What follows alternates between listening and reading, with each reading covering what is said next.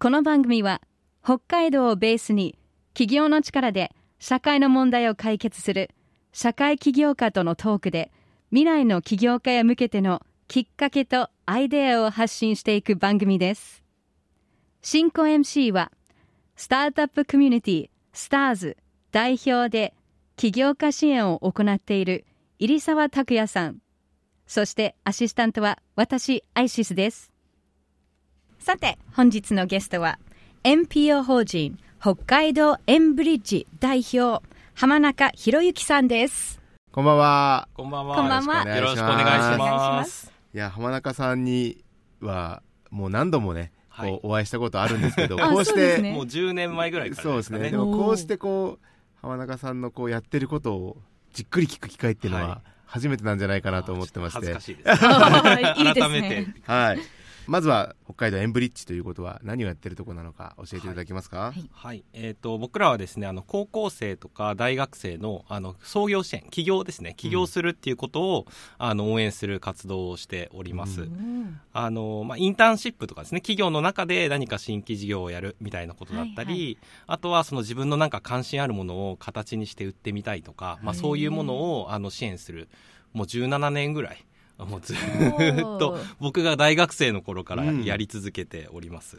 えー高校生からもですね？はい。高校生も OK ですね。あーはい。はい高校生も起業させてるんですね。そうですね。すごいですよね。はい。え、それをやるきっかけみたいなのは何だったんですか、えっ、と、僕が大学生の時に、あの、東京に行ったんですよね。うん。はい。で、同世代の人たちがもうバンバンビジネスやってて、うもう海外行って投資をゲットしてきてたりとか、うん。あの自分で億単位のお金を動かしてたりみたいなのを聞いて、あ全然違うなみたいな、うん。だこういう環境をもっと札幌にも作れないかなっていうふうに、あのやり始めたのがその17年前ですね。え入澤さんはあの世代何をしてました？ね、学生の頃なんかそんなビジネスやろうなんて思ってなかった、思ってなかった。すこれはすごいですね。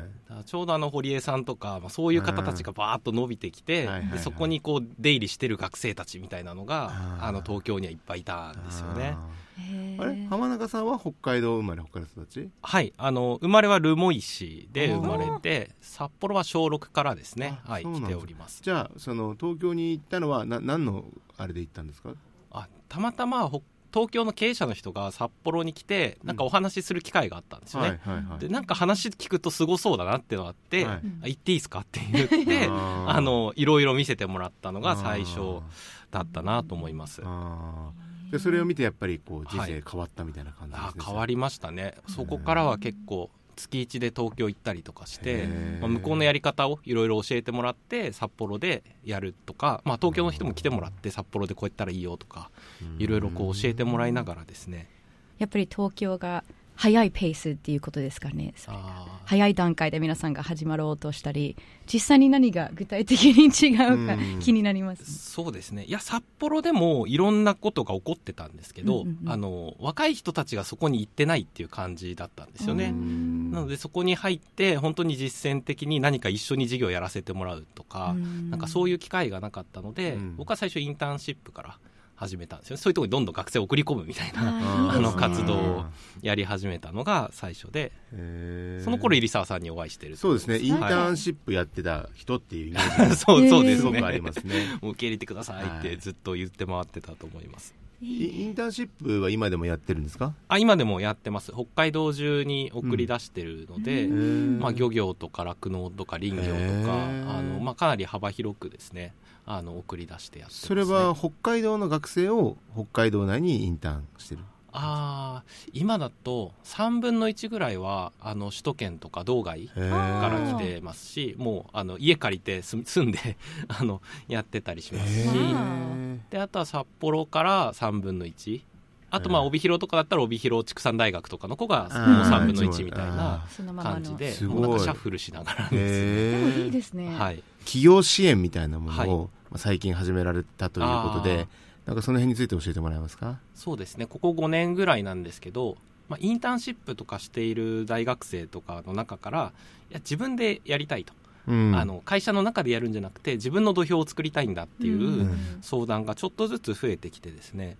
で、えっと、5年前から創業支援っていうのをあのスタートしました、でもあんまり大きいことじゃなくてあのまず100円売ってみようみたいなあのプログラムをやっていて、まあ、3ヶ月間であの自分の興味あるものとか関心あるものを、まあ、あの形にしてで最初のお客さんを見つけてくるっていうそういう支援をあのやってます。なんかそれはなんかこうプログラム的にやってるんですか？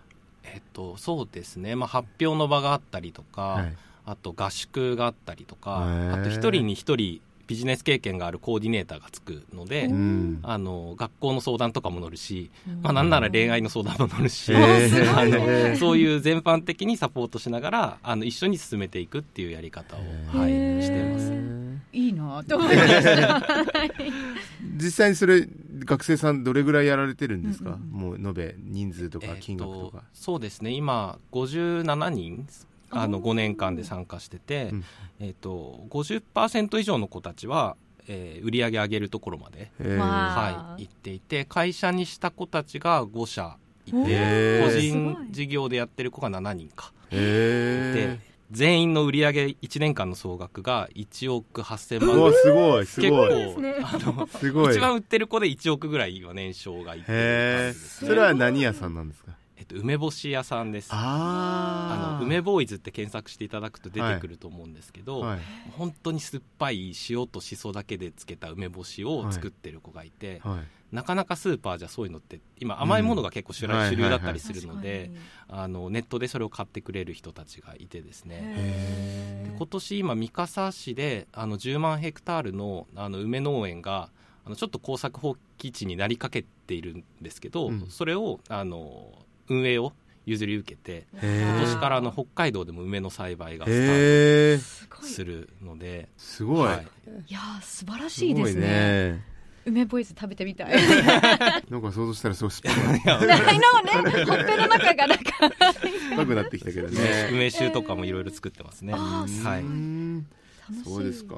創業支援プログラム目テコっていうのがそれですか？はい、そうですね。う。ん。これが5年前からやっていて、はい、なるほどこれ今募集中なんですか？はい、えっ、と毎年9月からスタートするので、うん。えっ、と今面談とかあのしながら、えーやりましょうってなれば9月からスタートするっていう、次はじゃあ6期生ってことですか、えー、6期生、はい。6、期生何名がいけるんですか？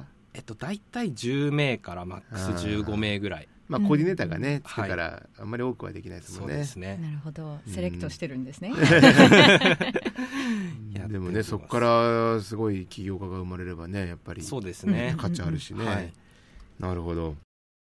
Stars Social Change 今日は NPO 法人北海道エンブリッジ代表浜中博之さんをお招きしています。浜中さんがその17年前ですか起業されて、はい。起業当初おいくつだったんですか？えースタートしたのは19歳とか20歳ぐらいだったかなと思います。まあいろいろ大変なことありましたがやっぱりいやーそうですね。まあ楽しいことの方が多かった気はしているんですけど、やっぱりこう自分で食べていくっていうところまでは卒業して3年ぐらいはかかったかなっていう気はしますね。月8万円ぐらいでなん。あー。なんとかか生きていくみたいな。生きていくみたいな。クレジットカードとかあの駆使して。キャッシング枠使いながら。い来月やばいみたいな。すごいね、はい。やっぱそうやってサバイブしていくっていうのが起業家っぽいですね。よくやり続けましたね。えその事業をやっていく中でなんか苦労したこととかないですか？そうですね。最初のやっぱりお客さんをあの見つけていくことだったりとか、うん。もう営業はまあ学生の頃やってたんですけど、やっうんぱり学生っていう枠が外れてあの社会人になるとあの大丈夫かみたいな、うん。NPO ってなんだみたいな、うん。まあ、そういうところからの説明だったので社会人になるともうあのゼロベースでやっていくっていう感覚はあったかなと思います、どうなんですかね？その17年前と今とではい。そのまあ、インターンシップっていう言葉がすごくね、はいはいこう分かるようになってきてるし、うんうん。学生側の意識もすごい変わってると思うんですけど、はい、いや変わってると思いますね。当時は学生が半年とかっていう、うん。まあ、なんか1日2日来るみたいなのはあったんですけど、はいはい。半年とかでしかも何か事業を任せていくみたいなことってなかったのでそれって大丈夫なの？みたいなのとかうん。あの本当にやれるの？みたいなうん。ことがあのあったかなと。まあ、でも今は結構自分で会社持ってる学生とかも増えてきてると思いますし、うん。あのビジネスをやりたいっていう子たちも多くなってきているので、環境はかなり変わってきたなっていう気はします、うん。この間あのとある、まあ、金融機関の方にはい。あのお会いした時に、えあのインターン生なんだけど同席していいですかってえ言うわけですよ。素晴らしい。結構ヘビーな交渉をする話の時にはい。普通にインターン生いるんですよね、はいはいあそれはすごい経験になるだろうなと思いましたね。いやそうですね。うん。今東京とかだとあの10人の会社とかに30人ぐらいインターン生いたりとか。おへインターン生で回しているみたいなの結構あるんですよね。えでも優秀な子たちがどんどん入ってきてるし、まあ、今向こうだと有給で時給2000円とか2500円とかもらってインターンするとかっていうのがあるので。すごい時給ですね。すごい高い アルバイトやるよりインターンで生活してるみたいな子たちも全然多いですね。一石二鳥だよね、はい。考えたことないですね。それって可能なんですね。あ可能はいできますね。もうまあバイトとインターンって言ってるような感じですけど、もう本当に売り上げとか上げてくんだったら全然2500円ぐらい払ったっていいよみたいな、うん。そういう感覚ですね。うんでそこから起業していく子もいればそのまま就職していく子もいたりとか、うんさっきの梅ボーイズも募集してるので、あのへ三笠の梅農園をこう作っていくところから参加できるのでー一緒にやりましょう。はい、やりたい人はとても楽しいと思いますね。でも浜中さんがこの事業をやり続けれてる理由って何ですか？あーもともとはあの教育に関心があったんですよね、うん。もうずっと学校の先生を目指していて、うん。もう小学生ぐらいからなんで小中高で大学も教員免許取りにえ行ってて。で途中からその教室の中じゃなくてなんか外に出て教育がやりたいっていう風にあうん。の切り替わっていったので、うん。やっぱりそういうなんか人が育つっていうところにあの関心があの一番高いんだろうなっていうのは変わらないかあとそうなんだ、はい。へえあなんかそれですごい納得しちゃった今。そうなんだ。人を育てたいって思いが強いから今のことをやってるってことなんだ、社会の先生ですね。え 起業するっていう選択肢はなかったですね、うん。うん。もう4年生の卒業間近にあこれを続けるっていうのは起業するってことかみたいな後から気づいてああの怖くなりました。当時は。ああ起業かみたいな、はいはいはい。ちなみに何の先生を目指したんですか？えっと社会ですね。あ社会歴史とか地歴地歴公民をやってました。なるほど。はい、なるほど、えーでもまあ社会の先生みたいなもんですよね。そう本当ですねにそうです へえそうですか。はい。じゃあ今後に向けての目標は？そうですね。今その当初チャレンジしてた子たちがだいぶ30歳とかになってきたので、うん。今度は彼らがまた次の世代をあに伝えていくとか、まあ、なんかそういう環境をあの作っていけるといいなっていうのを思っているのと、まあ、あと今ですね、えっと、テクノロジーに特化した創業支援みたいなことも、えっと、うんスタートをえー、としているので、まあ、北海道情報大学さんとか、うん。あと函館未来大学さんとか、うん。あと苫小牧高専さんとかと連携をしながら、うん。あのテクノロジー学んでるけどそれをまだ実践に生かせてないみたいな子たちが、うん。あのいてですね。そういう子たちの創業支援も始めていくので、うん。まあ、今後は IT とかあとデザイン学んでる子たちとかあの食品学んでる子たちとか、うん。まあ、いろんな分野であのそういう創業支援をやっていきたいなっていうふうに、うん。はい、思っています。なるほど。この番組はですね起業家を育てたい、はい。まあ、起業を目指す方々にえー向けた応援番組という位置づけでやってるんですけど、はいなんかこれから起業を目指す方々、まあ、たくさん今まで見られてきてると思いますし、同じこと言ってるかもしれませんけども今一度じゃあリスナーの方々にメッセージいただけますか？聞きたいですね。はい。